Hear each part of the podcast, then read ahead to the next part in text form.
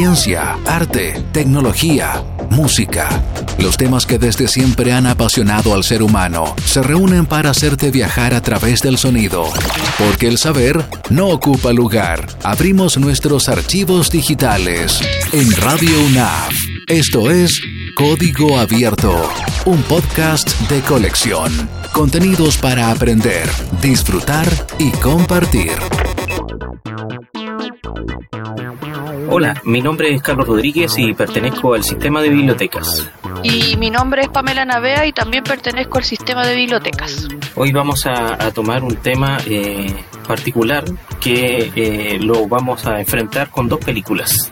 Son dos películas que están hablando de un mismo hecho histórico y en este caso son eh, películas de guerra.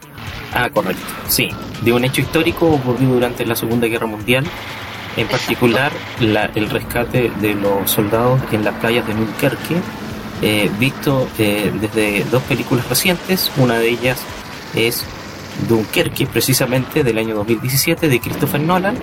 Y la otra es Las Horas Más Oscuras, eh, también del mismo año, del año 2017, pero del director Joe Wright. bueno, antes de comenzar a como entrar de lleno hablando de las películas, como es un, un momento histórico, como bien decíamos al, en el saludo que tiene que ver con un hecho que sucedió durante la Segunda Guerra Mundial, eh, primero pongamos en contexto la situación, pues, para saber dónde, cómo y cuándo se produjeron em, estos hechos y cómo los, los, directores se basaron en ellos para empezar a contar sus historias. Claro. Bueno, todo aquí como que viene un poco desde antes del momento, porque las dos películas están hablando de un momento que ocurrió en, el año 1940, que, es más o menos eh, los inicios de la Segunda Guerra Mundial, pero esto viene como un poquito de antes, cuando Hitler, en sus ideas alocadas, y un concepto que yo leí, que yo no lo conocía, que se llama espacio vital, que es una obsesión que tenían los, los nazis y todo eso, eh, sobre todo los más extremistas y Hitler, que era hacer esta anexión de territorios que tuvieran un, el habla mm, alemana, anexarlos a Alemania para lograr un desarrollo mejor del país. Entonces por eso es que Hitler antes, ya en el año 36 más o menos, ya empieza así como a tomar pueblos y cosas y aldeas y ciudades pequeñitas que hablan alemán y las empieza como a ser parte de Alemania eh, muy silenciosamente hasta que ya empieza como de plano eh, el primero de septiembre del 39 con la famosa operación Himmler que es cuando ya definitivamente con esa eh, la típica excusa de que oh los polacos nos atacaron vamos a atacarlos nosotros pero todos sabemos que eso son invenciones. Correcto entonces se creó una excusa y ahí empieza el problema, porque empieza Alemania a, ¿cómo se llama?, subyugar a diferentes países en Europa, partiendo por, eh, por Polonia. Claro, lo que sucede cuando invaden Polonia es que eh, tenían un, un pacto con, con aliados eh, occidentales como eran Francia e Inglaterra. Entonces cuando ataca ese país, los otros países tienen que obligadamente reaccionar. Claro, es que Hitler era como muy, era como, bueno, al margen de que su todo lo que conlleva esto es terrible, era un súper buen estratega militar, porque tenía todo súper fríamente calculado, tanto así que yo siento que como hizo que, que el resto lo mirara como a huevo, como que, ay, no es tan peligroso, pero, pero tenía todo, todo fríamente calculado. Entonces empieza a avanzar, avanzar, avanzar eh, y no sé, pues por ejemplo después ocupa Checoslovaquia, que ahora sería la República Checa, eh, ocupa Austria y ahí cuando ya eh, Francia y el Reino Unido ya lo, se empiezan a preocupar porque lo ve que va avanzando y que precisamente lo que usted está diciendo no cumple con lo que había prometido en la conferencia de Múnich, que el Reino Unido y Francia le habían aceptado que tomara las partes de habla alemana de estos países, pero que se quedara hasta ahí nomás. Pero Hitler nunca estuvo sus planes, él quería conquistarlo todo. No, ese, ese era un truco. En realidad, ese momento en el que llegan a ese acuerdo, hay un truco que es solamente diplomático para dejar a los gobiernos occidentales como contentos, pero en realidad sus planes eran otros. Por esa razón, eh, el primer ministro eh, británico, que era Chamberlain, eh, al hacer ese pacto de, de Múnich, regresa como que había logrado la paz. Y era un triunfo en ese momento, estamos hablando antes de 1939. Entonces él queda muy bien posicionado Chamberlain en ese momento.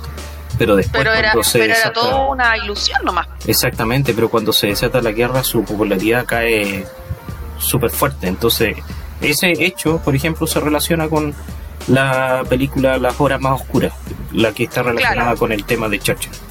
Claro, eso sería como lo primera, lo primero, como el primer dato, porque después tendríamos que ir a la parte de Dunkerque, porque pasando, es como que las cosas iban pasando un poco en paralelo. Por este lado, todo el, el tema que se está suscitando políticamente dentro del Reino Unido, por, el tema de que Hitler iba avanzando, avanzando, y que Chamberlain al final no lo pudo contener y que todo lo que había dicho eran puras ilusiones.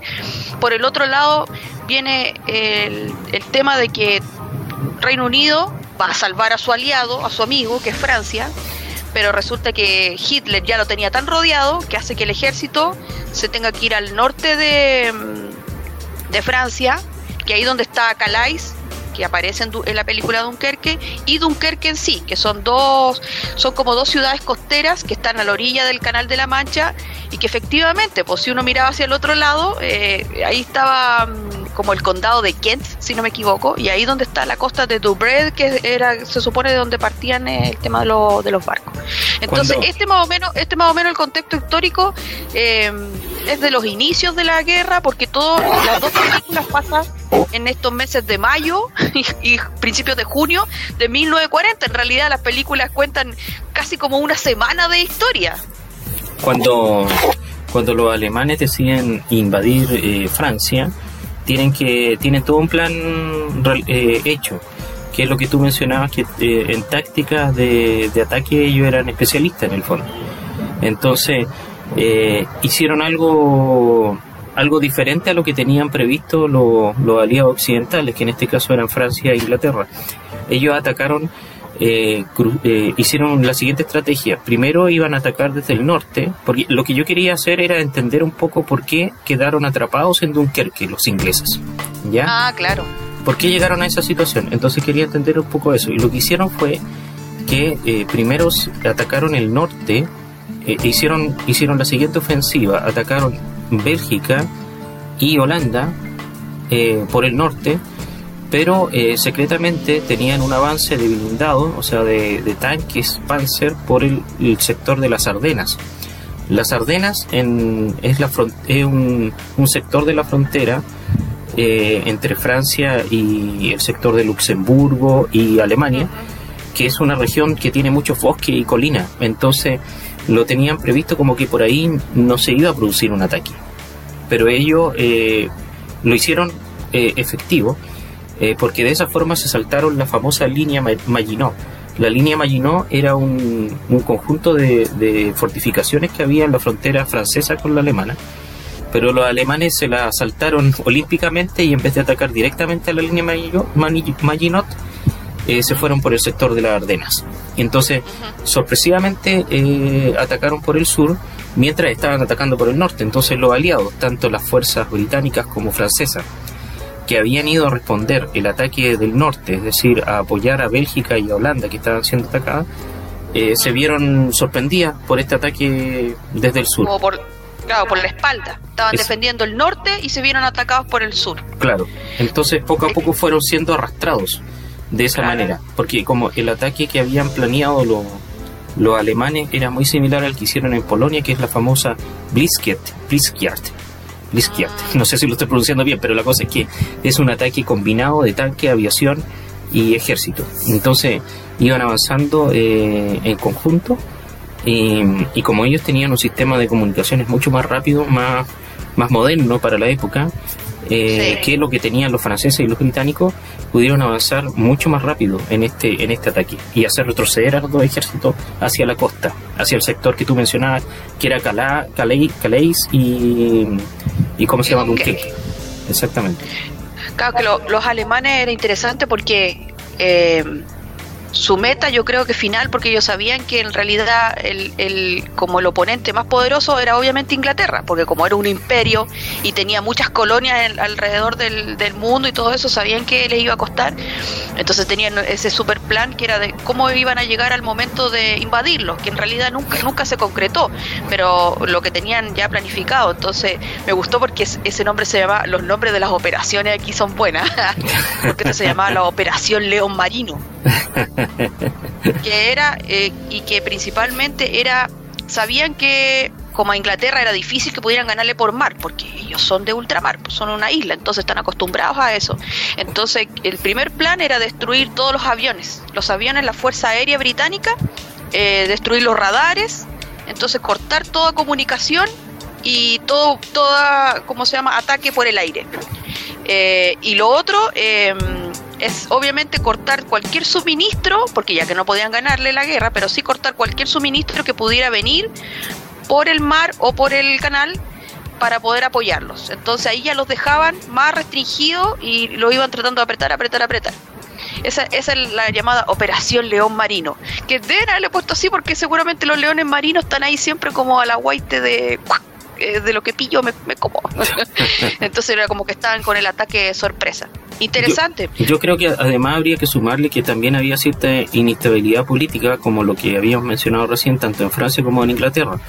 En, en, el caso de Francia, eh, la guerra era impopular, o sea, nadie quería tener una nueva guerra eh, con, con Alemania, porque todavía está el recuerdo de la Primera Guerra Mundial entonces estaba muy, muy predispuesto el, pueblo francés a, a, un, a, una defensa más que a, una, que a un ataque. Entonces se vieron sorprendidos por este ataque más, eh, más directo de, de los alemanes. Y en el caso de los británicos, justamente en ese momento estaban sufriendo este cambio de, de primer ministro. Había caído, saca, habían sacado a Chamberlain el 10 de mayo y lo habían sustituido por Churchill.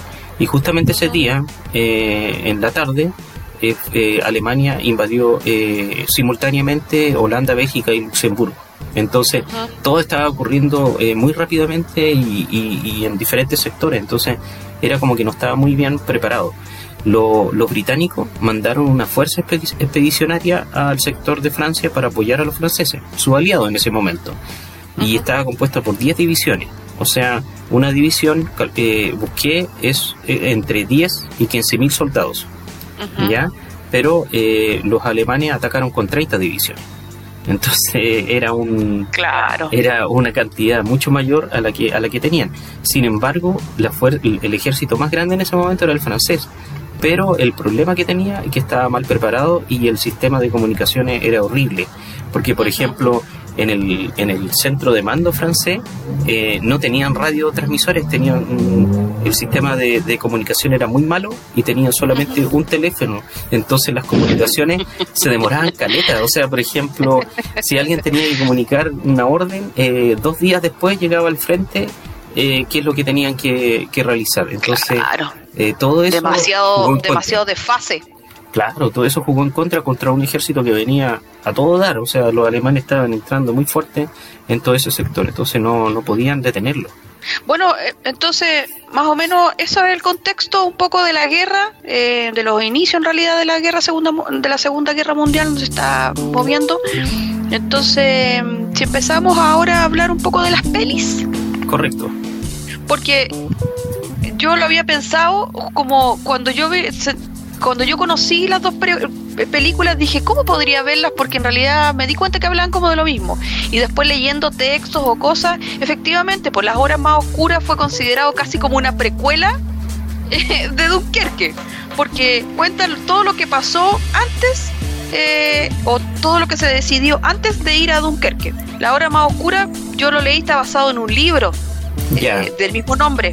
Eh, como dijimos, es una película del 2017 que está dirigida por Joe Wright, que a mí me sorprendió harto en su momento cuando, cuando vi quién era el director, porque Joe Wright es un director británico que no era muy conocido en su inicio porque como que se dedicaba más a la cosa de la televisión, pero que saltó a la fama con una película que a mí me gustó mucho, sobre todo por su fotografía, por el vestuario, que es Orgullo y Prejuicio. Ah, también es una adaptación del libro de Jane Austen eh, y que es tan romántica y tan hermosa y todo eso, y que después sí tuvo una seguidilla de como de otros éxitos porque está Orgullo y Prejuicio, después viene Expiación, que también es una historia de amor, con la, siempre utiliza la misma protagonista, la, la Keira Knightley, eh, que sale en Orgullo y Prejuicio, que hace la de la Elizabeth Bennet, después es la protagonista de Expiación con el Macaboy, eh, que también es un soldado que se va a la guerra y que de hecho filman hay una escena donde, donde filman una abertura en una playa y en la playa de Dunkerque, ahí ah. coinciden. Eh, después hace Ana Canerina, que también actúa la Karen Island, que hace la protagonista. Entonces, si se fijan, eh, como el tipo de historias que va contando son historias muy de amor, muy románticas, entonces con, con un trasfondo también triste, a lo mejor unos más sufridos que otros, otras, algunas con finales felices, otras no pero después y después de esas tres películas se hace el salto a esto. Que es una película de guerra. Y que y que más encima es curiosa porque mm, siempre las películas de guerra son contadas a través de los ojos de, de los actores de, de la guerra. O sea me refiero a los soldados los capitanes los que están en el campo de batalla. Siempre los vemos. Y esta es primera vez que una historia se cuenta sin siquiera ver ningún soldado, porque aquí lo único que se ve es cómo se gesta o cómo, cómo la administración del momento genera la política y todo lo que hay detrás eh, dentro del conflicto. Entonces eso ya es una novedad para, para lo que se venía haciendo en películas de guerra. La película de Las Horas Más Oscuras eh, es una película de personaje, en el fondo. Es una película que está centrada en el personaje de Winston Churchill y era el que lleva toda la película. O sea, ese personaje es el que lleva la trama porque revisando el resto de los personajes que existen, casi todos son complementarios de él y, no llegan a tener como una importancia dentro de la historia. Eh, le aportan, más que nada. De alguna forma, quizá el personaje femenino trata como de, ser, de, representar un poco más eh, una historia adicional, que el personaje femenino es el que está representado por Lily James, que ah. hace un personaje que se llama Elizabeth Layton, que es el personaje, la eh, ella trabaja como mecanógrafa de Winston Churchill. Sí, que siempre la mencionan como que es la secretaria, pero en realidad no es la secretaria, es la mecanógrafa nada más, porque Winston Churchill tenía secretario, era un hombre. Porque es un tiempo de hombres, ¿para qué vamos, vamos a mentirnos?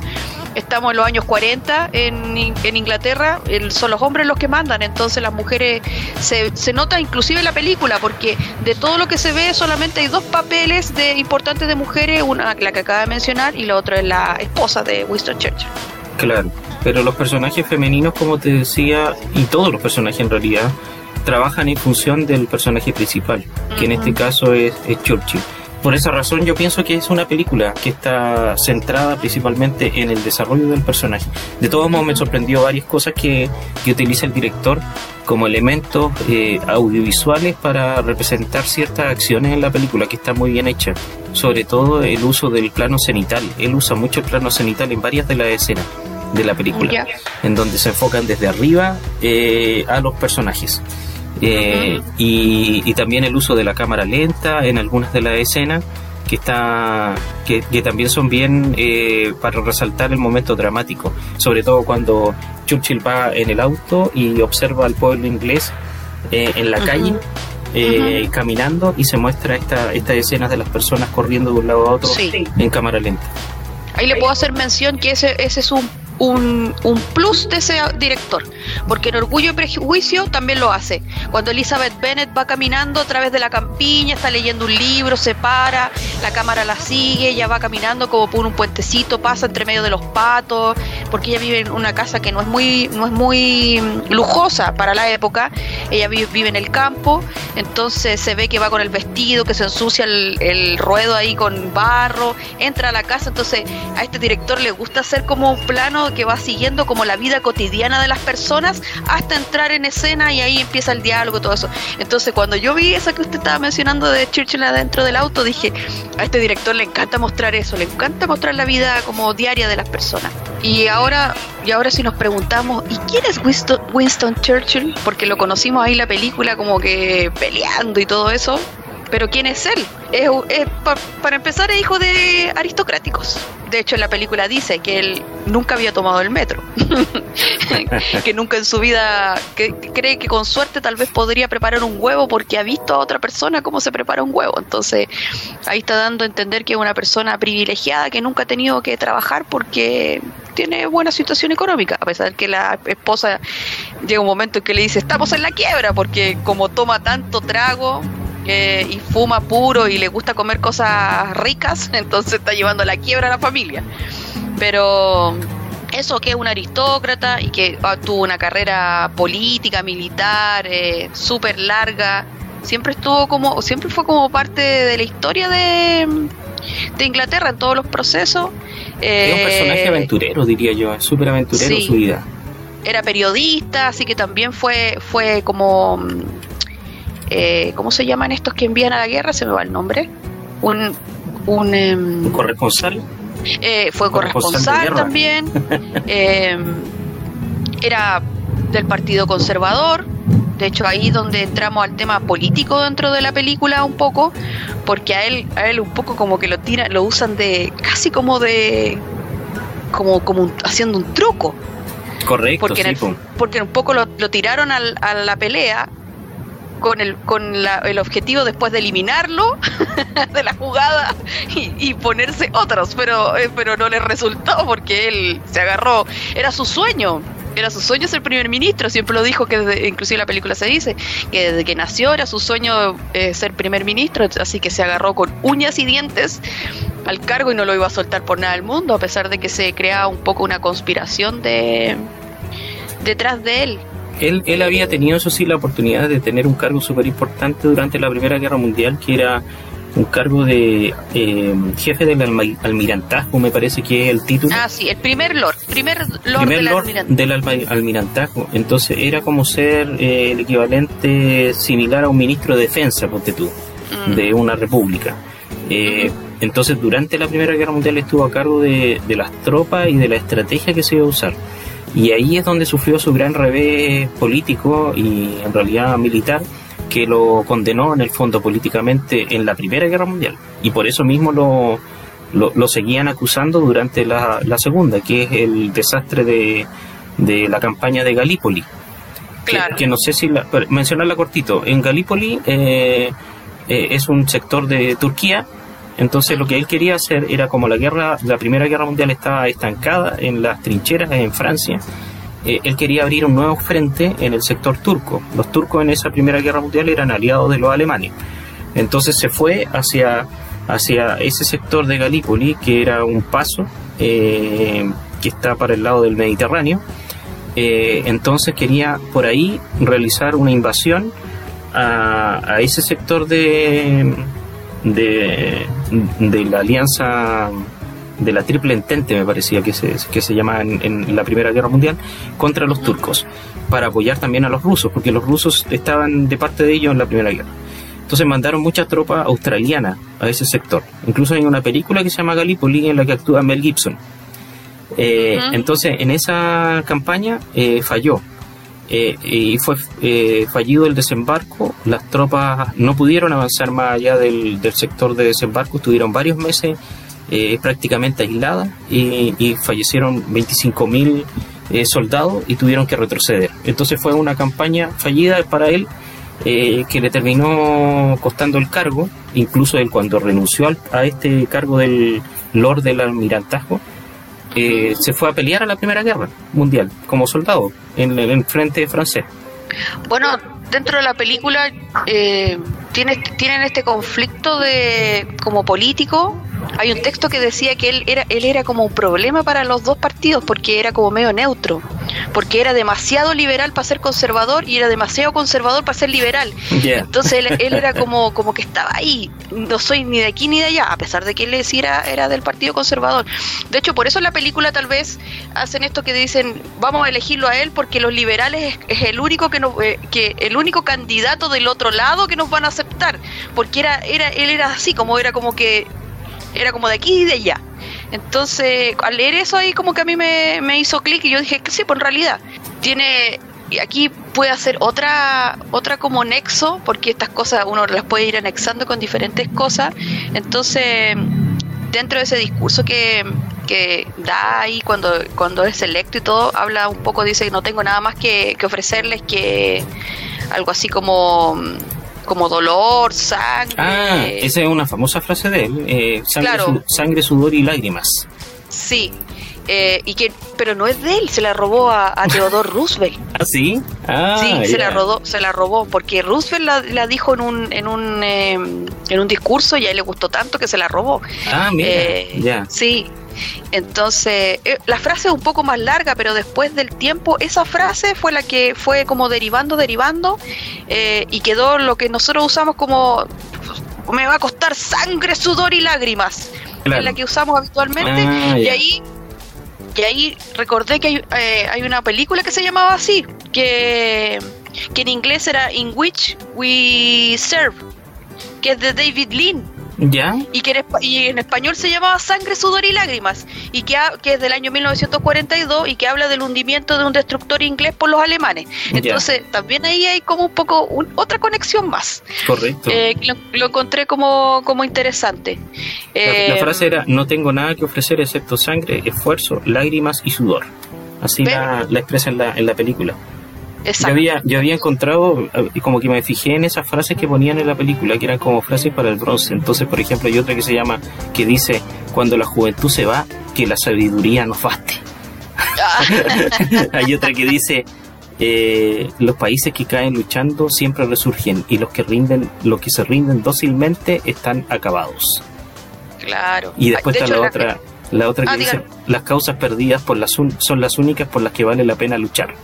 Exacto. De hecho, la película dice otra, dice, los que nunca cambian de opinión, nunca consiguen cambiar nada. Cuando están presionando, están presionando con el tema de, llegar a la paz y todo eso. La película yo la encontré como muy propia del, de, aparte del nombre, la estética también, porque la película se llama Las horas más oscuras, porque el momento histórico que se está viviendo es terriblemente oscuro y es, la guerra, de hecho, más sangrienta que hemos tenido. Eh, ¿Sabes cómo le pusieron los españoles? Ya. Le pusieron el instante más oscuro. Ah, ya, bueno, por, lo menos no, es tan malo como, como el bromas. y lo vamos a usar siempre de ejemplo. Eh, la estética de la película también la encontré súper oscura, porque siempre están como bajo tierra, en un búnker, cuando están en la casa de él. Todo el rato me preguntaba, ¿cómo pueden, cómo pueden acostumbrarse a vivir así tan en penumbra cuando está con el rey almorzando los días lunes a las 4 de la tarde parece que era, y que, era, era casi como, dijo, eh, ir es como sacarme la muela, una muela cada día del lunes, ir a juntarme con el rey. Claro. Eh, tanta oscuridad, es como tan, eh, tan penumbroso todo, entonces como que también tiene ese concepto, aparte de lo que están viviendo, un poco el concepto estético, que es una película súper oscura. Sí, yo creo que usaron mucho ese tema del, del, color para referenciarlo también con el, con el tema y el título de la película. En, bueno, a, a, pesar de que en esa época es cierto que mucho de lo que de, la vida diaria del, del, londinense en el fondo se, era, de bajo tierra, sobre todo en la noche, por los ataques aéreos. Entonces se usó mucho el metro como lugar de refugio y esos túneles que recorre Churchill desde el gabinete de guerra hasta su casa, por ejemplo, eh, denotan ese, ese momento de oscuridad que trata de reflejar la película. Sobre todo me fijaba cuando, eh, por ejemplo, él tenía que subir un ascensor y mostraban, eh, lo mostraban encuadrado en la ventana del ascensor, por ejemplo. Estaba súper encuadrado en el centro de la pantalla y alrededor de todo era oscuridad. Entonces era como si él estuviera rodeado por esta por este por esta oscuridad omnipresente dentro de la película. Sobre todo en otro ejemplo que, que, vi con respecto a eso que dice es cuando está hablando con Roosevelt por teléfono. Eh, que es un momento como dramático porque él está eh, casi suplicando a Roosevelt que lo, que lo ayude, pero Estados Unidos por esa política de no intervención que tenía hasta ese momento, por, por, la política de no meterse nuevamente en una guerra en Europa, eh, no podían ayudarlo. Entonces cuando Churchill le, le, pide una y otra vez ayuda, él como que se va acercando en un primer plano hacia la cámara y, queda todo en oscuridad finalmente porque el lugar en donde él está hablando por teléfono es una habitación pequeña que al final se encuadra en el centro también de la pantalla y alrededor todo es oscuro. Entonces da la intención y, demuestra eh, visualmente que Churchill está solo en ese momento. Claro, cuando está en su habitación llorando también. Em, y la mujer llega a verlo y está completamente oscuras. Eh, también es lo mismo y, llega el rey a, verlo también. Hablando del rey, aquí también el rey es, un personaje que me hizo pensar en otra cosa, porque si bien aparece poco, pero obviamente para la historia es súper importante. Es el rey Jorge VI. Claro, Jorge VI que tuvo que asumir el, el, el, ¿cómo se llama? el rol de rey porque su hermanito Eduardo VIII no dio nada mejor que, que eh, ¿cómo se llama? Dicar, porque se casó con la famosa norteamericana doblemente divorciada que es la famosa Wallis Simpson y que obviamente la corona británica no lo vio con muy buenos ojos. De hecho me hizo recordar mucho a Harris y a Meghan, que es como la misma historia porque Harry eligió una mujer más encima norteamericana y que es de descendencia afroamericana. Entonces, y más encima actriz. Entonces, tampoco estaba muy feliz de como, oh, la historia se vuelve a repetir. Y aquí, cuando, como es Jorge VI, me hizo acordar en otra película, que es El discurso del rey. Correcto. Que es, cuando, que es una película del año 2010 que la, la dirige Tom Hooper y que es protagonizada por eh, Colin Firth y que es es, es en realidad un, un tipo que, que, especialista en el habla que le ayuda a Jorge VI a, poder eh, sobrellevar un poco su tartamudez para poder eh, ser la voz de su nación, sobre todo en esta época que es tan importante y que están ah, entrando una guerra y que tienen todo este conflicto, porque el que habla le habla al pueblo eh, yo me imagino que su gran mayoría, más que el primer ministro, es el rey. Entonces, Tom Cooper igual ha hecho buenas películas porque hizo Los Miserables, La chica danesa, ahora último hizo Cats. Entonces, igual ahí son, son, buen, son buen, un buen repertorio también. Incluso en esa película, el discurso del rey aparece Churchill con un personaje que lo um, saluda al rey en una pequeña escena en la cual el rey da el discurso y él lo felicita. Y le, y le da un consejo porque le dice que a él también Churchill, el personaje de Churchill le dice al rey que a él también le había costado eh, hablar o dirigirse a las personas, eh, porque tenía como esa, esa, esa dificultad para, para hablar, que es como súper difícil eh, reconocer eso en Churchill, que es una persona súper, ¿cómo se dice? Muy buena para dar discurso. Entonces, en esa pequeña escena intervienen y conversan un ratito. Claro, Jorge VI no lo quería mucho porque de hecho Churchill apoyó, apoyó la relación de Eduardo VIII con la con la Wally Simpson, estaba de mm. acuerdo. Entonces, todo el rato lo hacía pensar, mire, pensaban que apoyó esa locura, pensaban que Churchill venía de una familia que creo que el papá de Churchill también era medio revolucionario con esa idea media sangrienta, porque digamos, los Churchill no, no escatimaba en sacrificar 4.000 soldados por salvar 300.000 que es lo que pasó en Dunkerque. Entonces, y así fue, y, ahí lo que le pasó en Galípoli y, lo, y muchas otras cosas, eh, reprimió, por ejemplo, a, uno, a unos trabajadores de una de estos trabajadores de las minas de carbón, eh, estaba en contra que India se emancipara, entonces él todo el rato como que era bastante, ¿cómo decirlo? Eh, era como muy extremista de repente, o sea, tal vez, siempre digo, tal vez su eh, el fin que buscaba obviamente era proteger su gran nación, su gran imperio y todo eso, pero a costa de qué? De la muerte y el sacrificio de tantas personas, si lo vemos por el lado obviamente de los derechos humanos, el lado humanitario. Eh, entonces por eso en la película se ve que Jorge VI, por todo eso y más, inclusive le dice que le tiene un poco de miedo porque uno no sabe, dice que no sabe qué, qué, va, qué va a salir de su boca, porque a veces salen palabras buenas, a veces salen palabras malas, de hecho, la historia cuenta ahí que era bastante déspota, que hacía llorar eh, muchos de sus trabajadores, sobre todo a las mujeres, porque tenía un, un, genio difícil. Entonces, no sé, es como amado y odiado. Eh, ayudó a su nación, pero a, grandes costos. Eh, yo creo que en el proceso de la película se va de a poco generando ese, esa, ese cambio en el personaje del rey porque al principio está totalmente en contra del nombramiento de Churchill, pero después eh, de a poco va cambiando su actitud. Yo creo que la clave está en el momento en que están almorzando, en la escena del almuerzo, cuando, cuando Churchill le habla de sus padres y, le dice que sus padres eran, eh, ¿cómo se dice? Su, su madre era un poco como alocada y su padre era como una persona de otro mundo. El rey como que se sonríe un poco. Entonces ahí como que empiezan a crear cierta complicidad. Y después cuando, cuando le, le, dicen al rey que él tiene que, que una de las opciones que tiene es irse a Canadá, es decir, a reinar en el exilio, es cuando, es cuando Churchill le dice que él tiene que hacer lo que él cree que es bueno para el, para el gobierno inglés. Que, o sea, como que le está dando pie, no lo está obligando a nada, sino que le está diciendo que haga lo que él, lo que él cree que es bueno. Como monarca. Claro, y yo creo que por ahí va un poco el cambio de, actitud del rey que se refleja totalmente cuando cambia su apoyo hacia Churchill y lo va a ver en ese en esa escena en que lo ve en su habitación y le, y le dice que por, por primera vez le dice que él lo apoya, apoya lo que él está haciendo y lo que y la decisión que tome y le da el consejo, el consejo que es la clave de, la, de las escenas finales, cuando le dice que tiene que, que para tomar una buena decisión tiene que escuchar al pueblo, que tiene que, que tiene que ver lo que, lo que ellos le están, lo que ellos le pueden decir en el fondo, le dice. Sí, me hace reflexionar en que la vida es distinta cuando uno es un ciudadano común y corriente, que no tiene nada que perder y que vela por la vida propia eh, y lo diferente que es cuando uno está en un, alto cargo y tiene que velar por muchos y, muy, y mucha gente distinta.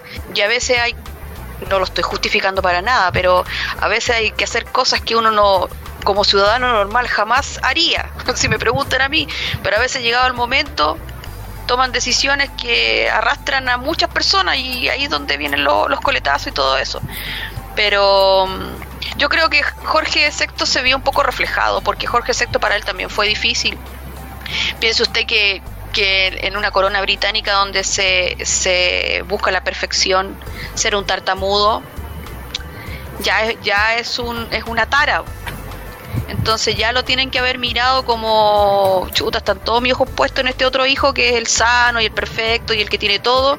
Y tengo este otro, que es tartamudo y que ya es para mí un problema porque cómo lo presento a la sociedad, si ellos son así. Entonces, y más encima que le toque la vida, que a mí me parece igual bueno, porque dicen que ha sido uno de los mejores gobernantes que ha tenido, eh, porque era muy dulce, era muy tierno y de hecho yo creo que por lo mismo, porque como él se sintió siempre relegado, él sabía lo que era sufrir.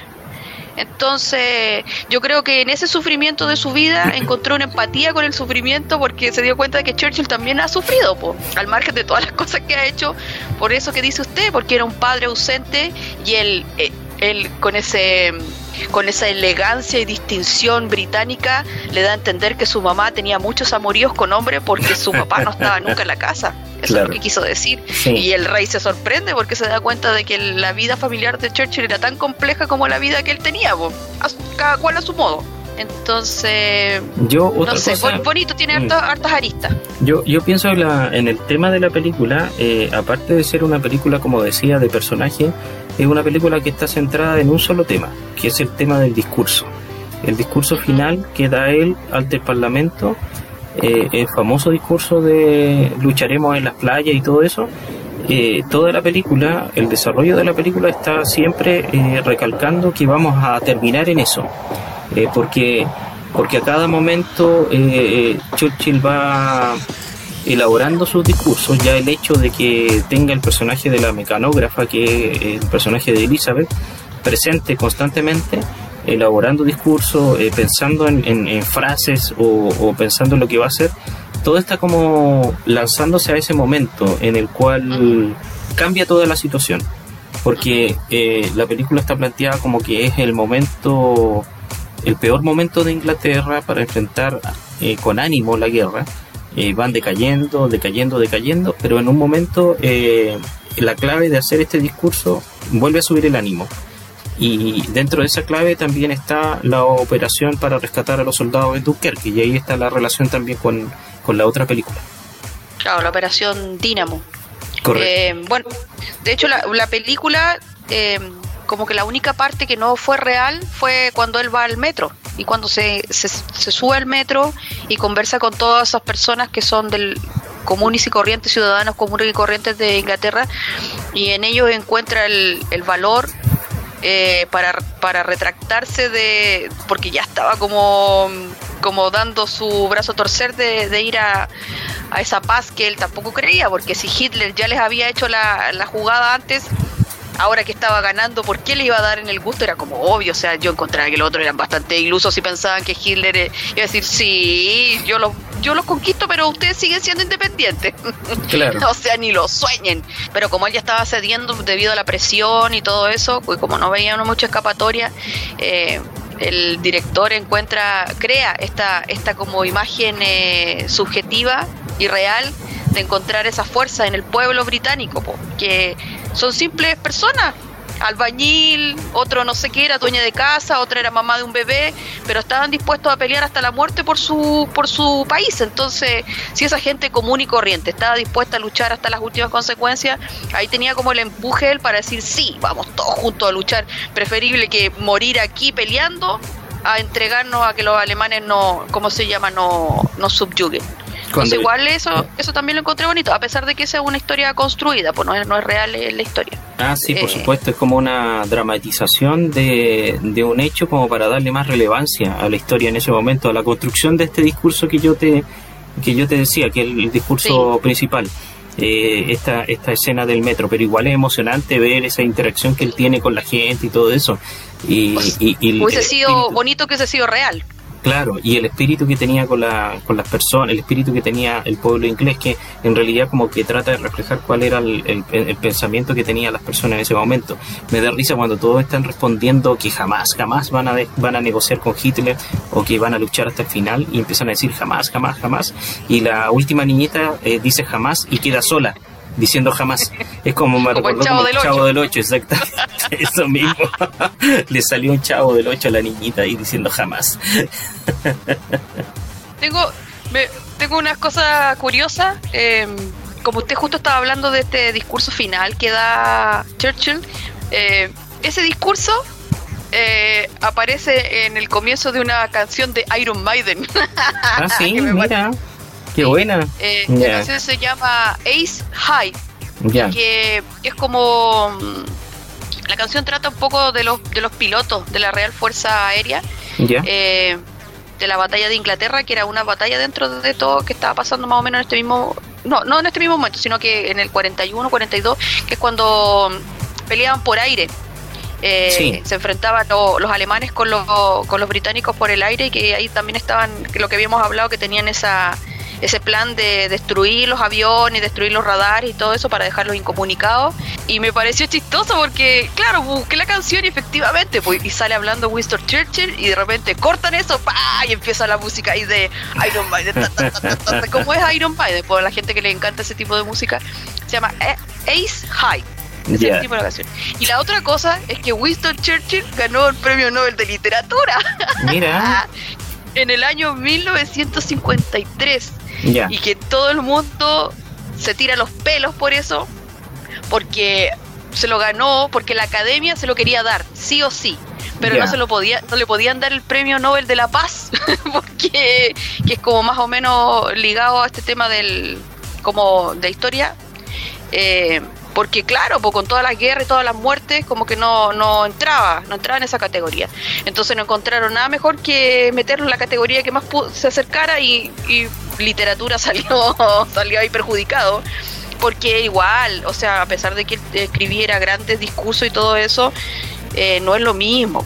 O sea, no, no juntemos peras con manzanas. Perdóneme, es mi opinión personal, pero yo encuentro que él había escrito muchas cosas, como era historiador también, muchos textos de la Segunda Guerra Mundial.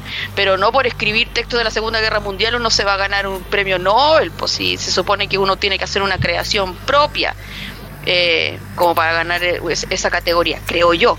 Pero bueno, así quedó y en el año 53 entonces Winston Churchill se ganó se ganó el premio Nobel de Literatura. Hay otros que lo están esperando y que nunca lo, lo lograron, pero él lo logró con estos textos. Eh, en esta película también hay varios, varias referencias al tema de Dunkerque, porque aparte del discurso, que es la parte principal de la película, eh, está sucediendo justamente en, eso, en esos momentos este movimiento que estábamos comentando al principio en el contexto en que las tropas inglesas y francesas estaban siendo acorraladas en la costa.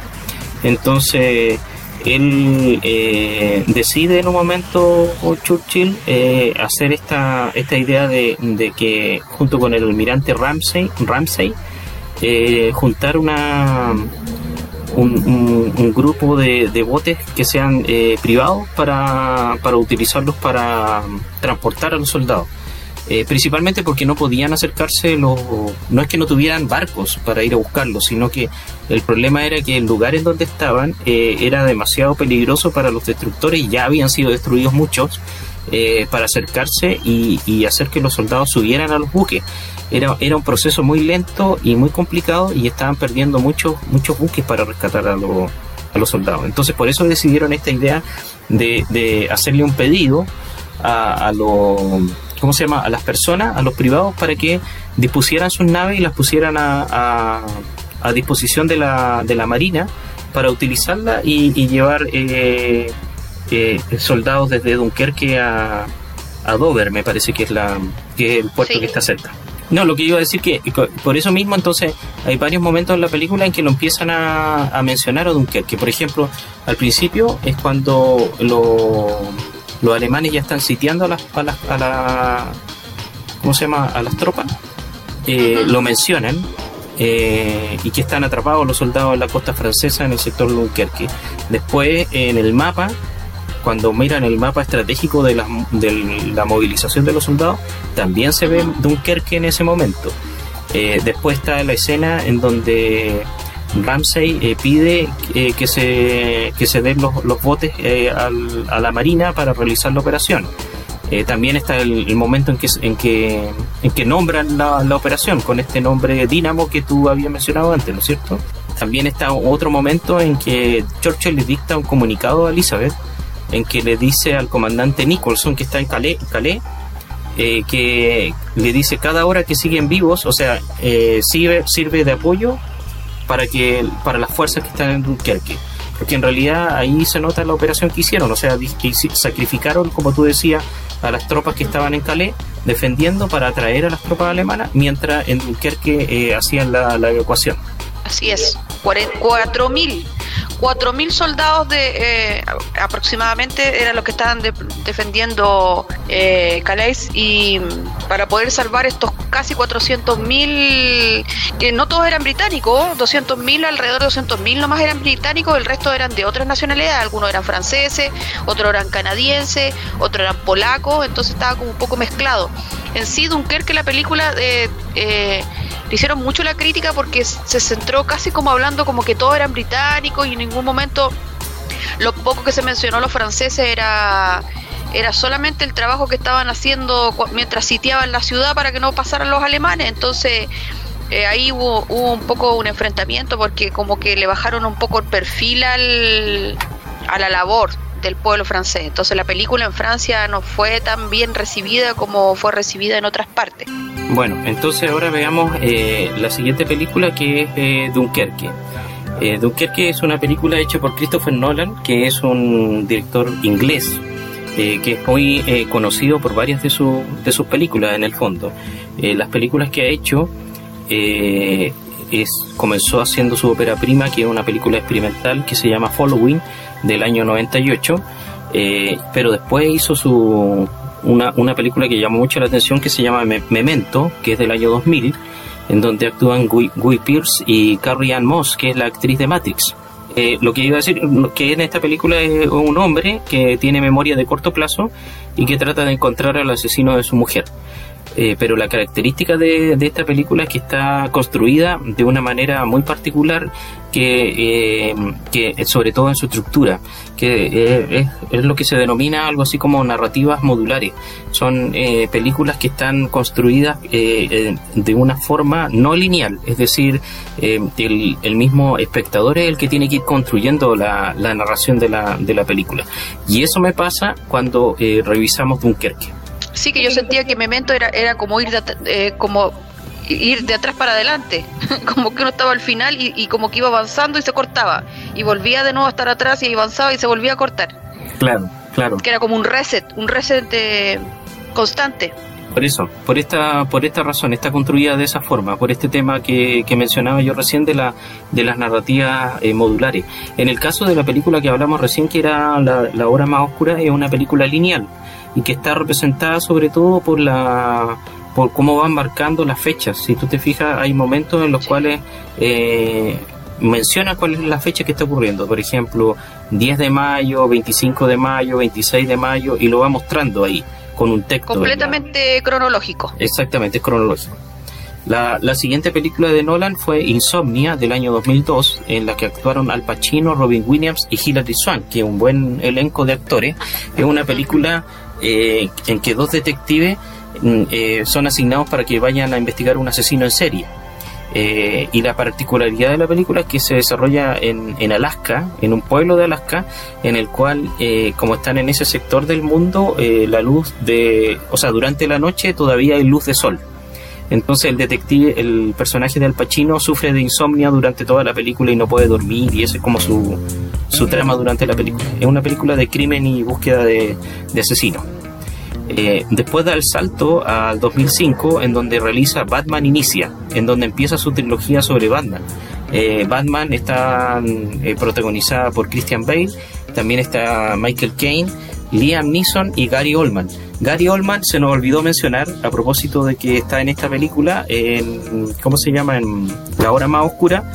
Eh, Claro. al, al hacer el personaje de, de Churchill, eh, gana un premio Oscar para la, para la película, por el maquillaje. Sí, de hecho no me sé el nombre, pero el, el maquillaje lo hizo un japonés. Correcto, famoso. sí, sí. Y, y Gary Oldman le dijo, solo haré la película si tú eres el que me hace el maquillaje. Si vamos Ya. los dos juntos, entonces yo acepto. Porque si no, no me atrevo a hacerlo porque no lo voy a poder caracterizar como yo quiero si no, no va la parte estética apoyándome. Entonces el japonés quedó como chuta hasta ante esa presión. Como son los japoneses, usted sabe, pues, ahí como, ¡ay, por qué me estás obligando! Ya me pusiste en un dilema. Entonces, con esa presión que le puso Gary Oldman, no le quedó más que aceptar, pues ya le dijeron. No están los japoneses rechazar nada, siempre que tratan de quedar muy bien con todo mundo. Ya. bueno, este Batman Inicia eh, se basa en dos cómics, uno que es el año 1, que es de Frank Miller, eh, y el otro es el, el The Long Halloween, que es una serie que es de 13 cómics que está ambientada en el universo de Batman eh, y que fue publicada por DC Comics entre, los, entre el 96 y el 97. Por eso este Batman es diferente, es un Batman muy particular y está muy bien construida toda la, to- toda la película. Eh, después hizo el truco final o prestigio, como se llamó, el año 2006, en donde volvía a trabajar con Christian Bale, estaba Hugh Jackman también y Scarlett Johansson en, esta película. Eh, en esta película, eh, después de un accidente, hay dos magos que se enfrentan para crear una ilusión que en la que supera uno al otro. Después vino eh, El Caballero Oscuro del año 2008, que es mi preferida de la trilogía de Batman de Nolan, en donde vuelve a aparecer Christian Bale, pero el actor que se roba la película en esta en, en, est- en este momento es Heath Ledger con su interpretación del Joker. O sea, la película en el fondo es Heath Ledger. Después vino El Origen, eh, que el título original es Inception, del año 2010, en donde trabajan Leonardo DiCaprio, Joseph Gordon-Levitt y Ellen Page. Eh, en este caso es un, la historia es un ladrón que roba secretos corporativos mediante el uso de tecnología para compartir sueños y tiene la tarea inversa de plantar una idea en la mente de un director ejecutivo. Es una película bien extraña, pero muy, muy buena esta película, muy, muy interesante, porque se meten dentro de un sueño, dentro de otro sueño y otro sueño y otro sueño, en una escala interminable de, de sueños y sobre todo la, la trama principal, eh, el, el drama que lleva a Leonardo DiCaprio durante la película. Sí, lo que pasa es que el, el título en inglés es, el que corresponde porque Inception habla del, del sentido de insertar, de insertar una idea en el cerebro de otra persona, pero no insertarla así como que uno dijera, no sé, una operación, sino que es cuando uno siembra esa duda. Ah, ya. Hablan de esa teoría, de que cuando una persona a uno le dice algo, como que ya planta ahí una, una, una semillita y esa semillita empieza a estar a, a, crecer, a crecer, a crecer.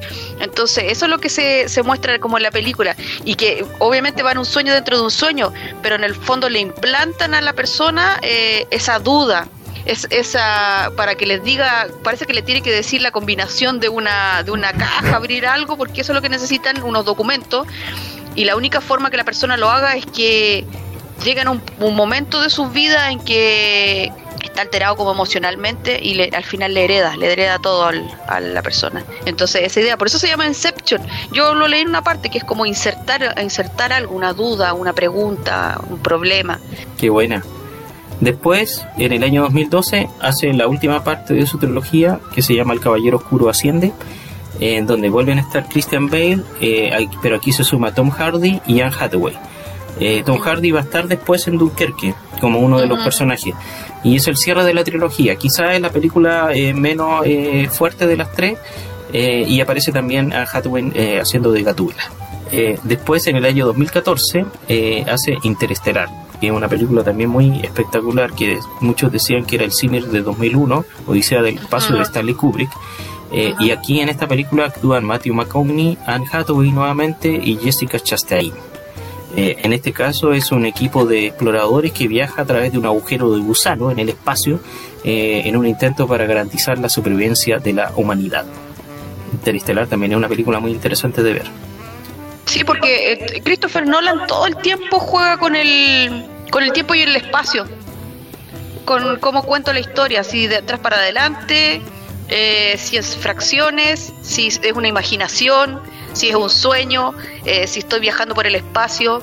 Es, eso es como, como lo que usted ha ido nombrando las películas y yo voy pensando. Esta película la contó de esa forma extraña.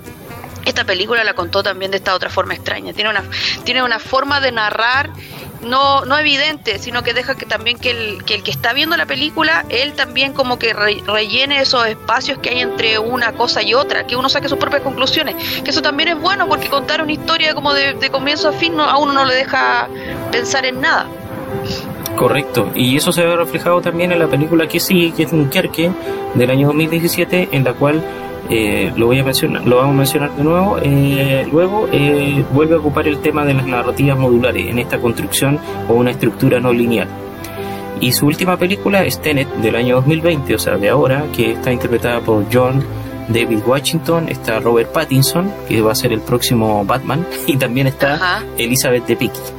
Eh, en este caso es un personaje armado con una sola palabra que es Tenet, eh, lucha por la supervivencia del mundo y su protagonista viaja a través de un mundo eh, de espionaje internacional en una misión que está más allá del tiempo real. Esta película yo no, la he visto todavía, así que no sabría decirte cómo... cómo yo vi el tráiler, el tráiler y es un investigador que se basa en lo que va a pasar. Pero es, es un futuro, es como un futuro inmediato. Entonces, por ejemplo, entra a un edificio y, a ver cómo decirlo, es como que él llega cuando ya sucedió lo que sucedió y después él vuelve atrás y, como que recoge esa información de lo que ya sucedió, vuelve atrás y ahora parte él de nuevo. Entonces, por ejemplo, entra a un edificio y ve que ha habido una balacera, entonces sabe quién disparó, cuánto disparó, de dónde vinieron, entonces él eh, ve todo eso, le sirve de guía, vuelve atrás y vuelve a entrar al edificio, pero ahora todavía no ha pasado la acción. Y ahí empieza a pasar, pero él ya tiene la información porque él ya fue adelante, vio y después volvió. De eso se trata. Ah, ya, mira. Entonces vuelve el tiempo a ser una parte importante de la historia. También, pues. También tiene que ver con lo mismo, si siempre utiliza esto, es entretenido, a mí me gusta mucho todo el tema del tiempo y, como ver las cosas desde otro, ¿cómo decirlo?, desde otras dimensiones. Ya, sí. Eh, quería, quería recordarle que Tom Hardy aparece también en Inception. Ah, tiene razón, no es principal, pues, pero está dentro de los aparece como, como, ¿cómo se llama el personaje en Batman? Dune. Sale en Batman, sale en Inception, porque es parte del equipo, y sale ahora como aviador en, en Dunkerque. Entonces ahí tenemos un, un actor que que ha estado en todas las películas. Y pero hay uno más eh, que eh, más eh, repetitivo también que Michael Caine, porque Michael Caine ah, trabaja en la trilogía de Batman, pero también está presente en Dunkerque. Eh, en Dunkerque eh, hace un un papel que no está acreditado, que es la voz del controlador de vuelo de los aviadores que están en, en, la película. es súper ah, extraño el papel que pero está presente Michael Caine. Es que Michael Caine lo que, pasa es que, Michael Caine lo, incorporaron dentro de, la, película porque él trabajó cuando joven en otra película que se llama La Batalla de Inglaterra, que es la misma que está que, está mencionando el hecho histórico. Él trabajó en la película. la batalla aérea. En la, en la película de la Batalla de Inglaterra. Y no me recuerdo, porque no sé si es del fin de los 60 o principios de los 70, pero él estuvo en esa película. La banda sonora de la película de Dunkerque es de Hans Zimmer. Bueno, Hans Zimmer ha hecho, ha hecho una, como John Williams, pues, ha hecho una cantidad pero infinita de, eh, de temas para películas, cuál mejor que el otro. Eh, muy destacado compositor Hans Zimmer dentro del, del cine, muy importante como compositor. Eh, y en esta película en particular crea una atmósfera especial en el fondo. Sí, la música es súper importante. Mm, aparte del uso de los violines, están como el uso de los sonidos. Hay, como un reloj, un reloj que pone muy nervioso a uno porque es como que está marcando el tiempo como para que quede la grande y uno no sabe cuándo va a venir. Crea la tensión, la tensión es constante y también eh, el uso de los sonidos de los aviones. Eh, sobre todo los aviones cuando están presentes y van a atacar o, todos están pendientes de que van a venir los aviones. Entonces ese sonido también está presente en la, en la música. ¿Sabía cómo se le, se le ocurrió a Christopher Nolan hacer esta película? Yo lo, lo leí, lo encontré. Él en el año 1992 estaba con su pareja, que ahora es su actual esposa. Y, y tomaron un buque desde cruzando por el Canal de la Mancha, de hecho desde, desde Inglaterra hacia Dunkerque. Ya. Eh, iban paseando. Eh, el, viaje se demoró como 19 horas porque el canal estaba súper eh, picado el mar y todo eso. Entonces, bueno, los estrechos siempre tienen ese problema que como que el barco sube y baja para volverse mono.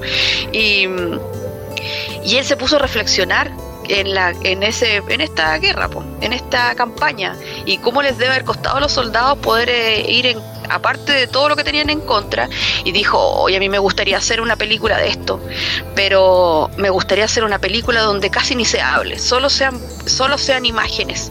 Y la tuvo en su mente, y se lo dijo a su, a su actual esposa.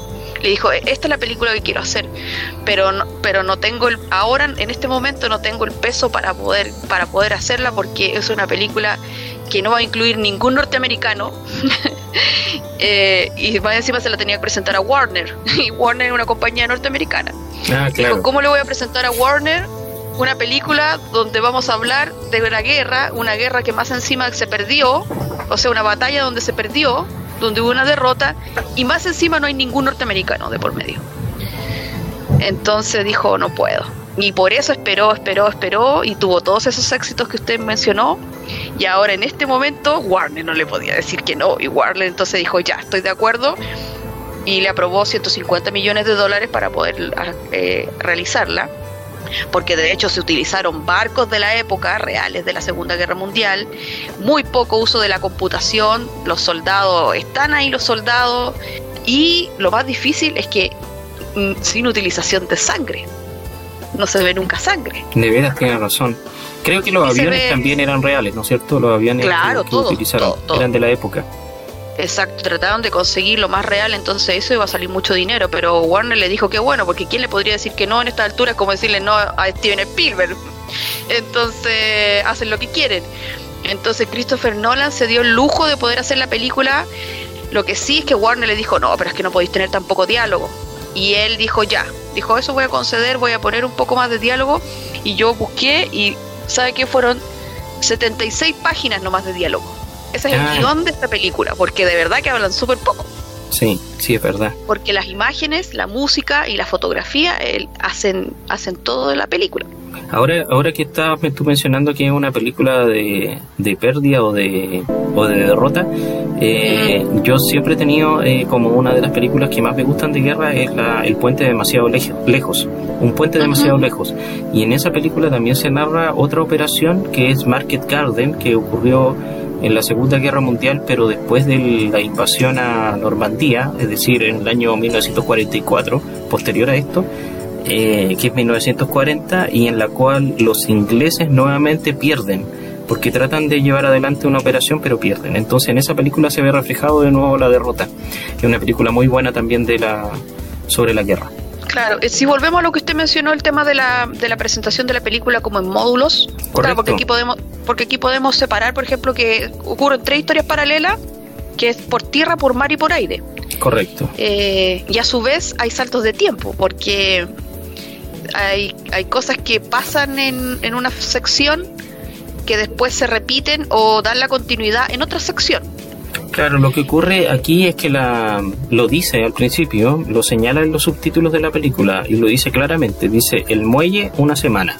Es decir, el tiempo que se va a tomar para las escenas que están en el muelle, o sea, las que están en el muelle en la playa de Dunkerque, es una semana. O sea, temporalmente todo lo hecho ocurre durante una semana.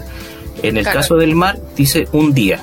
O sea, el mar, que es el, la trama que, que llevan adelante lo, el, señor Dawson con su hijo Peter y el joven George cuando van en el bote al rescate, ocurre durante un día. Civiles. claro, ocurre durante un día desde el momento en que zarpan desde, desde Inglaterra. Y en el caso de los aviones, dice específicamente una hora. Es decir, el momento en que los aviones cruzan el, el canal de la Mancha hacia, hacia Dunkerque, eh, eh, eh, ocupan solamente una hora. Toda la trama que viven eh, los dos aviadores, que en este caso es Tom Hardy como Farrell y Job Lowden como Collins. Ellos dos van a ocupar una hora. Entonces, esa semana, el día y la hora, en algún momento de la película se comienzan a, trastocar, o sea, a cruzar. Entonces, las tres historias que van ocurriendo tanto en tierra, en mar como en el aire, se cruzan y los personajes conviven al principio están separados, pero en un momento ya conviven los personajes en la historia. Bueno, en tierra tenemos a este soldado, que la primera escena también es súper... Em, es como que hay, hay, definen esta película como que tiene una sensación de agobio, porque todo el rato es como que pasa algo o hoy lo, por fin lo va a conseguir, por fin van a escapar y no, y de nuevo eh, se echa todo a perder y tienen que volver y como que volver a escapar y volver. El personaje, el personaje de Tommy, porque a, mí me costó un poco eh, identificar a los personajes, porque no es tan claro identificar al personaje como en la película eh, que hablábamos recién, La Hora Más Oscura, donde uno sabe exactamente que, quién es Churchill, quién es Elizabeth, eh, y el resto de los personajes se van perdiendo un poco.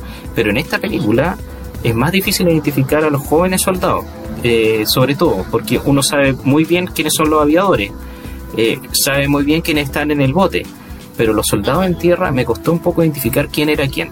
Entonces, ah. al final, al final el que el que parte la trama y el que le suceden todas las cosas, que va de un lugar a otro saltando, tratando de ser salvado y no puede, lo tiran, se cae al mar, vuelve a subir, es Tommy, que está interpretado por Fionn Whithead, que el último, en el último plano de la película aparece él leyendo el diario. Ese es el personaje, el soldado principal. Exacto. Y que parte con esa escena ¿cómo se llama? tan fuerte, de que caen los panfletos desde el cielo diciendo ríndanse, que los alemanes se los tiraban diciéndole ríndanse porque están, ya están perdidos, los tenemos rodeados poco menos. Claro, claro. y, que de todos los que iban, en, porque eran hartos, eran como 6 o 8, solamente se salva él, porque todos los demás mueren acribillados y él, en realidad es mostrar un poco que suerte es suerte, o sea, si tienes suerte, va a alcanzar a llegar hasta el otro lado. Ahí, y ahí es donde se topa con el, con el otro personaje. Sí, antes, antes de que pasemos a esa parte, ahí muestran una escena en la cual él, huye por las calles, es el único que logra llegar a, las, a las trincheras que, que, tenían los franceses puestas en la calle para detener a los alemanes. Eh, él salta esas trincheras.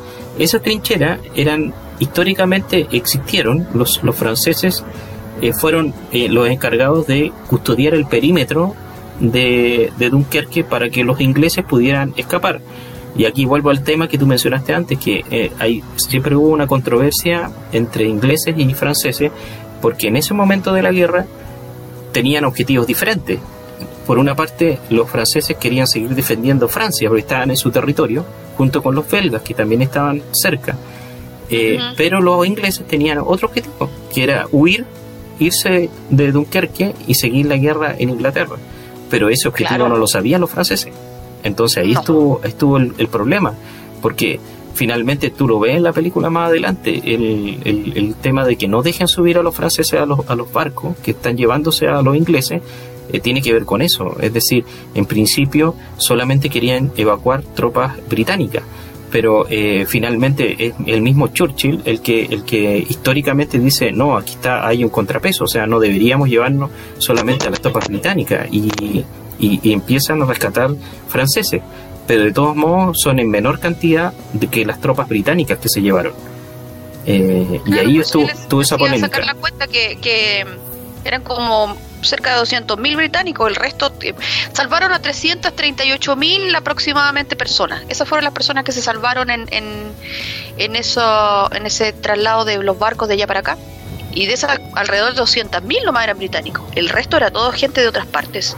Que si uno lo piensa estratégicamente, claro, o sea, salva los que más pueda, porque llegando al otro lado de Inglaterra, da lo mismo de que nacionalidad sea, o sea, te a tener que poner igual a pelear con los alemanes si llegan en algún momento, así que todo sirve, pues. ¿Para qué los iban a dejar ahí a morir si seguro que los alemanes los iban a terminar matando? Eh, ah, y bueno, ahí continuando, el protagonista se encuentra con este sujeto que está enterrando a otro cristiano y, ese es el otro compañero como que tiene todo el rato que al final uno se da cuenta o sea descubre o por lo menos yo intuía que algo raro pasaba porque nunca hablaba, entonces yo dije seguro que este que este no es no es británico, por eso no quiere hablar. Y, y efectivamente, pues era, era francés y que después en el relato de la película se, ¿cómo se llama? Se descubre eh, y que va con él a todas partes y que un poco se ayudan entre los dos. Y bueno, y aquí aparece una serie de otros soldados eh, y hay otro que es importante, pero no sé, o sea, no, no, la palabra no es importante. Eh, otro personaje que es curioso porque es Harry Styles y Harry Styles es un, es un famoso cantante británico de, de, hecho era parte de un grupo de estas boy band eh, londinenses me parece y que ahora hace su carrera como solista y en Inglaterra es súper famoso y Christopher Nolan lo agarró y lo dijo queréis ser eh, soldado de mi película y él dijo ya entonces como que no sé, como cuando Rihanna actuó en esa, en esa película norteamericana que era como combate naval y mataban, peleaban con extraterrestres.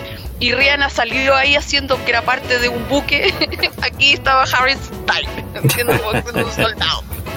Qué buena. Hay una, hay una um, escena, un plano en la película cuando este soldado llega a la playa y la, y la cámara muestra un plano general de la playa en donde están todos los soldados haciendo como fila caminando hacia el mar eh, y muestra unos mástiles de bandera, la cámara empieza a retroceder y estos mástiles quedan atravesando el plano.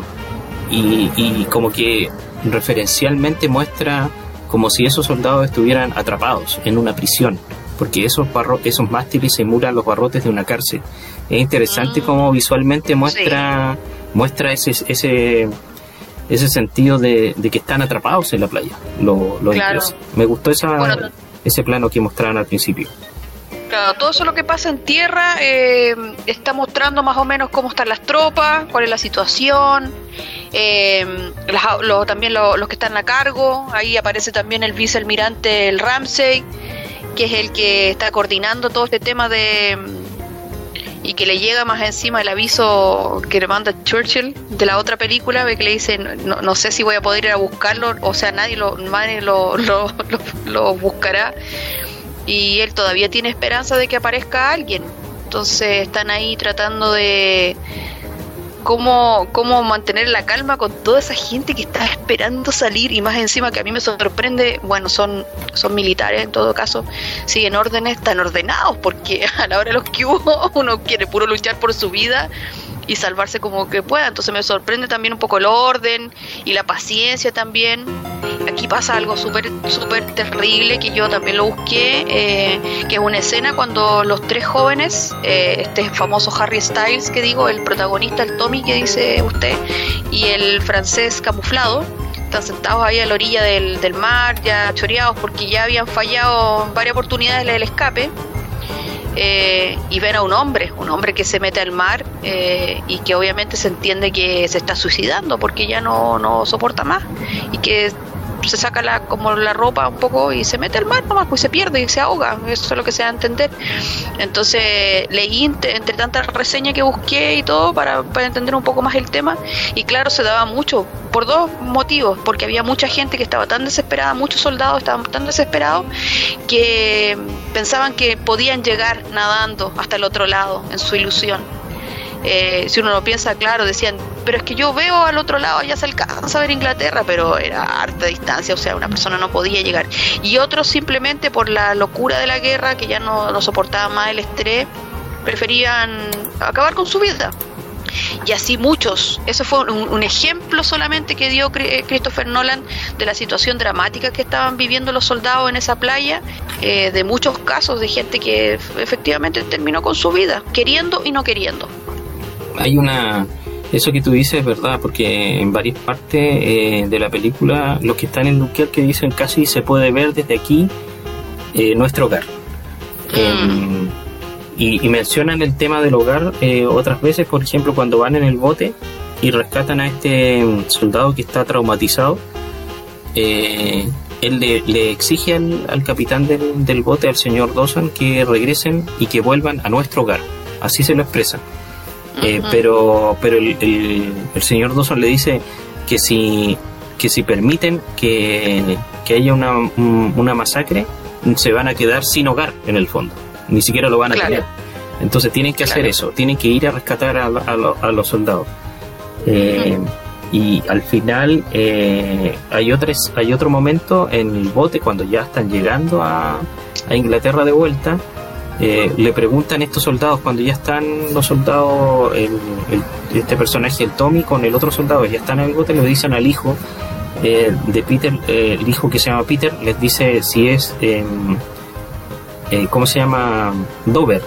Y él les dice que no, que es Dorset, pero es nuestro hogar. Y le vuelve y vuelve a resaltar la palabra hogar dentro, del diálogo. esa, esa idea del hogar cercano está siempre presente en la película.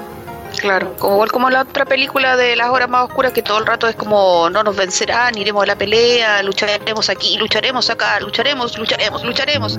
Es como que refuerzan mucho ciertos ciertos temas que son importantes de una forma u otra cuando uno está en guerra. Claro. Eh, aquí hay algo otra, otra bueno cuando más o menos eso es lo que pasa en tierra y se ven todas esas cosas. Y lo que usted mencionaba también ahora, porque vamos a la parte del mar. y aquí donde viene efectivamente lo que lo que es como el centro de un poco de la operación Dinamo, que es eso que hablábamos, que era de pedirle así tanto a civiles eh, como alguna flota que pudiera, todavía que tenía británica, que pudiera llegar eh, yo busqué, en total fueron 933 buques, entre buques navales y buques civiles, fueron los que llegaron eh, al otro lado a buscar personas. Pero en esa ida y venida, con, los ataques de los aviones y, todo eso, murieron 6.000 personas. O sea, no fue gratuito, no es que, ah, fuimos todos, los recogimos y volvimos. No, fuimos, y hay mucha gente civil que perdió la vida, perdió su barco, perdió todo, murieron 6.000 personas. Eh, de hecho, hay, hay un, buque naval que hizo siete viajes. Mm. Y en esos siete viajes logró, logró rescatar como a 18 mil eh, mil soldados. Imagínense, hizo siete viajes. Entonces hay, hay, muchos buques que, o barcazas o estos, estos buques pesqueros que fueron y vinieron varias veces para poder sacar a toda la gente. Si 338 mil personas es mucha gente, o sea, no es esto como que, ay, fuimos una tarde y volvimos. No, no, no se demoró, entonces entonces toda esa demora generaba la angustia, más encima que cuando ya tenían todo listo y iban por el mar avanzando, venían estos malditos, ¿cómo se llama? Aviones, que eran, oiga, eran como unos tanques volando, porque digamos que los aviones británicos eran chiquititos y los, esos aviones gigantes, no sé cómo se llama, eh, ahí mencionan el nombre. Lo mencionan como los bombarderos Heikel. Eso, que eran gigantes, eran como unos tanques y, que obviamente, y de hecho al aviador le costaba mucho más derribarlo, tenía que darle como justo en, en, el, en la hélice para poder derribarlo, porque ve que cuando le disparaba como al cuerpo del avión no, no, le, no le pasaba nada. Entonces también por toda la angustia que se ve en el mar cuando caen y está el petróleo y se enciende y se queman, o, eh, eh, es como una cosa tras otra. Que es como lo que tratan de demostrar con el personaje de Tommy, que era lo que yo te mencionaba, que Tommy comienza, llega a la playa, trata de, trata de huir en el buque hospital que estaba, pero el buque hospital se hunde, no puede huir por ahí. Después se lo llevan a otro barco, los, los, los dejan dentro del barco, el barco lo, lo, ataca a un submarino, lo torpedea a un submarino, tienen que volver a escapar del barco, llegan nuevamente a la playa, se une a un grupo de soldados y van a este otro bote encallado. Se sube al bote encallado, eh, el bote lo, le disparan y le hacen agujero, vuelve a, a, caer del bote. Entonces es un personaje que sufre todas las vicisitudes del, momento, eh, cae y entra en uno y otro embarcación hasta que logra salir al final en el único momento que realmente se salva es cuando se sube al bote más rasca, que es el bote del, del viejito que venía. A todos los otros buques gigantes que se subió, todos los otros buques los lo derribaron. Pero resultó. se subió al buque más, al, al barquito más ordinario eh, y en ese sí sobrevivió. Más encima que ahí, ahí pasa algo fuerte en el, en el, en el bote ese, porque acuérdese que este actor que, que es súper famoso, que, que actúa en otra eh, Piccadilly, no sé cuánto que se llama, que es una serie británica que habla como del de, de la prohibición de, del alcohol y todo eso, como el... Ah, en Inglaterra. Sí. Sí, que muy famosa. No me acuerdo en este momento, pero él es el actor protagonista de esa serie y que me parece que todavía la están dando. Es Cillian eh, Murphy, ¿no? El que hace el soldado que, sí. que está traumatizado, dices tú. Exacto. ¿Sabes que. ¿sabes que en, el, ¿Mm? en el él no tiene nombre de, como personaje? Se llama Soldado Temblando. Imagínense. No tiene nombre en, el, en la historia. Y él, y él es un oficial, porque él se ve en otra escena sí, pues, que, claro. que, está en el bote cuando ellos caen al agua, lo, el Tommy con los otros, y él está llevando soldados en el bote esperando que llegan más buques y cosas, y él le dice que no se pueden subir porque si no se van a dar vuelta. Claro. Entonces ahí están haciendo como la retrospectiva de lo que pasó antes que cuando llegara a, a quedar ahí varados en medio de la nada, en ese, no sé si un buque que está dado vuelta. Es un buque, claro cuando lo recoge el botecito este, esta barcaza. Eh, pero por sus traumas eh, provoca el accidente de este chico que, mm. que se embarca casi por la curiosidad nomás de estar cerca de una guerra y que le costó caro porque al final falleció. Claro. Eh, y eso, eso es como un poco la historia que pasa en el mar. Eh, si me pregunta a mí, a mí la historia que más me gusta es la, es la que viene, que es la del aire. Esa ah, es la, no. es mi, sí. Porque a mí me gusta mucho Tom Hardy. Que Tom, Tom Hardy, Hardy... Hace, hace, un papel heroico en esta película. Hace el papel. Sí. Hace el papel del personaje que se entrega eh, todo lo que tiene, o lo más posible, porque en un momento él puede irse, pero no se va. Y sigue tratando de ayudar al resto de la gente por todo esto que tú contabas recién de, de impedir que, que, los bombarderos siguieran destruyendo a la gente que está abajo. Exacto. Eh, y su amistad, pues su amistad con el otro también, con el otro piloto. Collins, Esos dos Collins. Sí, esos dos actores a mí me gustan mucho. Eh, Tom Hardy es extraño porque Tom Hardy, eh, por su contextura, es tan grande y musculoso, así como que mm, pinta como para piloto, eh, pintaba como para el, el, antagonista de Batman en ese momento, y pero lo que sí se veía se veía chistoso cuando estaba vestido así como de los años 70 en, en Inception. Nunca me voy a olvidar. porque era como tan musculoso y con esos pantalones apretados es como ver un Tony Manero, pero musculoso. Eh, y a mí me gusta Tom Hardy. De hecho, ahora cuando hace el otro, el otro este de, de Spider-Man también, eh, también encuentro que le sale súper bien. Tiene como, como. Me gusta, de hecho, como diferentes papeles. Y este de aviador también me gustó mucho.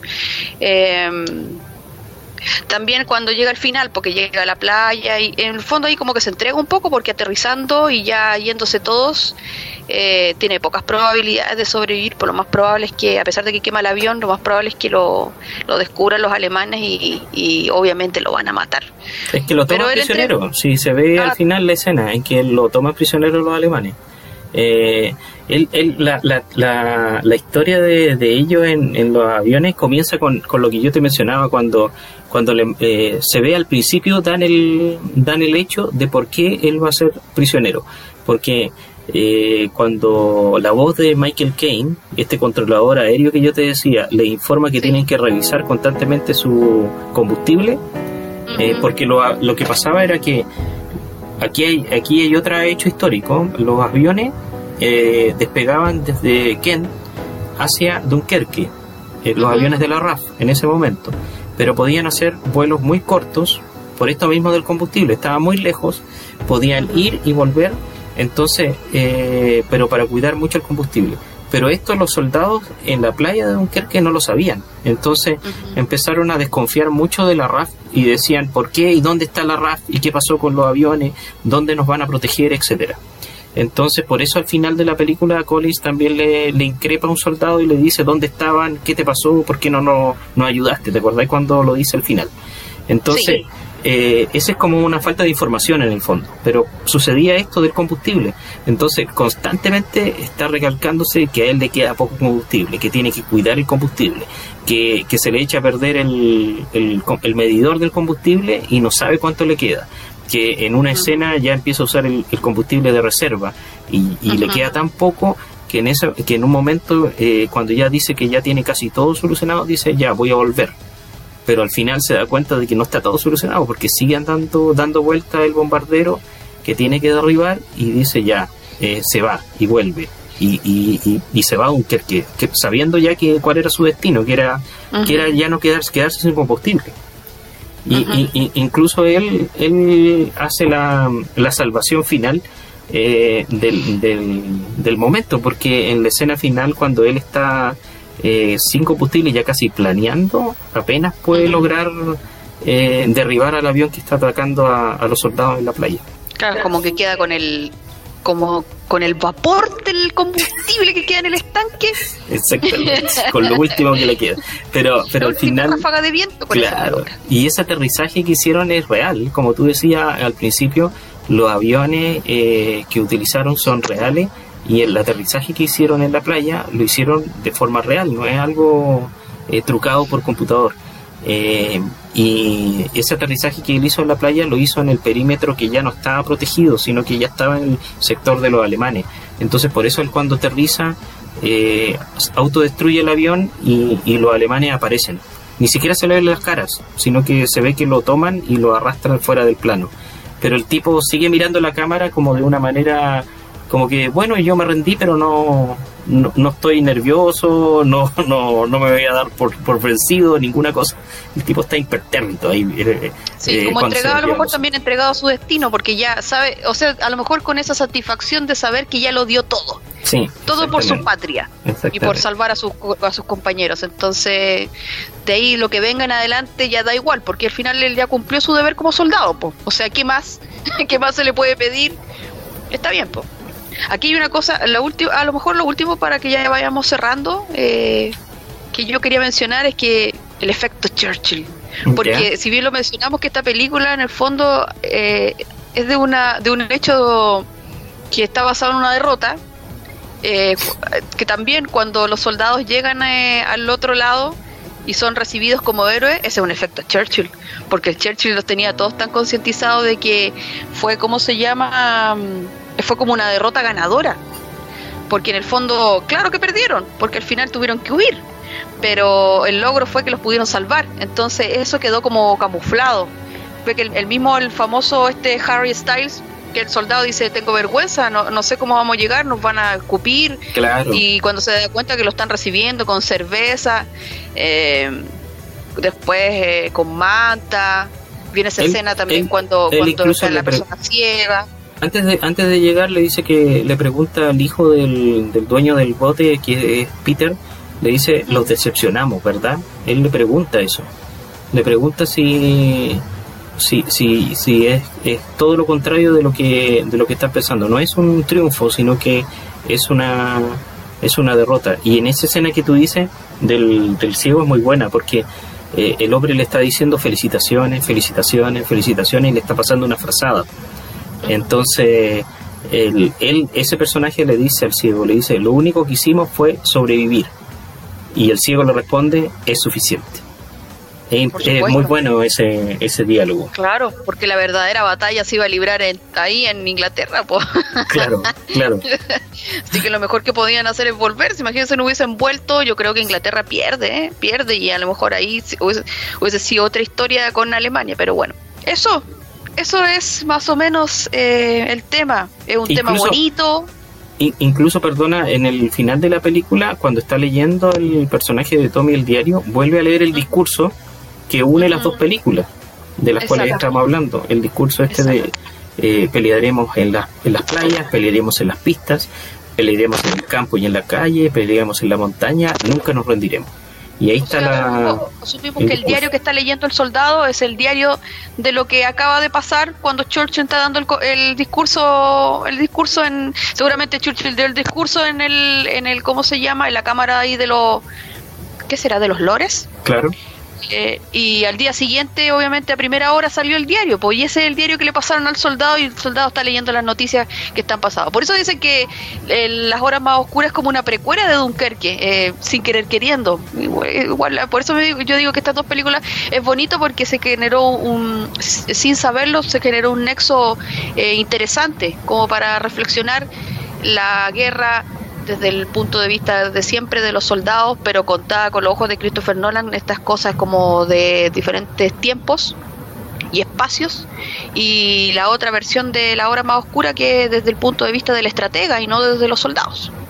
Entonces, mm. interesante. Exactamente, y ahí tenemos la unión de las dos, de las dos películas y el tema que, que queríamos tratar hoy día eh, específicamente. Eh, espero que les haya gustado y que, y que haya sido interesante hablar de esto de esta unión de dos películas sobre un mismo tema. Nos vamos despidiendo entonces. Mi, mi nombre es Carlos Rodríguez y pertenezco al sistema de bibliotecas. Y yo soy Pamela Navea, también pertenezco al sistema de bibliotecas. Nos vemos en la próxima oportunidad. Que estén bien, nos vemos. Adiós. Ciencia, arte, tecnología, música.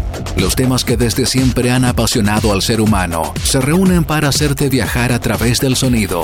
Porque el saber no ocupa lugar. Esto fue Código Abierto, un podcast de colección. Contenidos para aprender, disfrutar y compartir.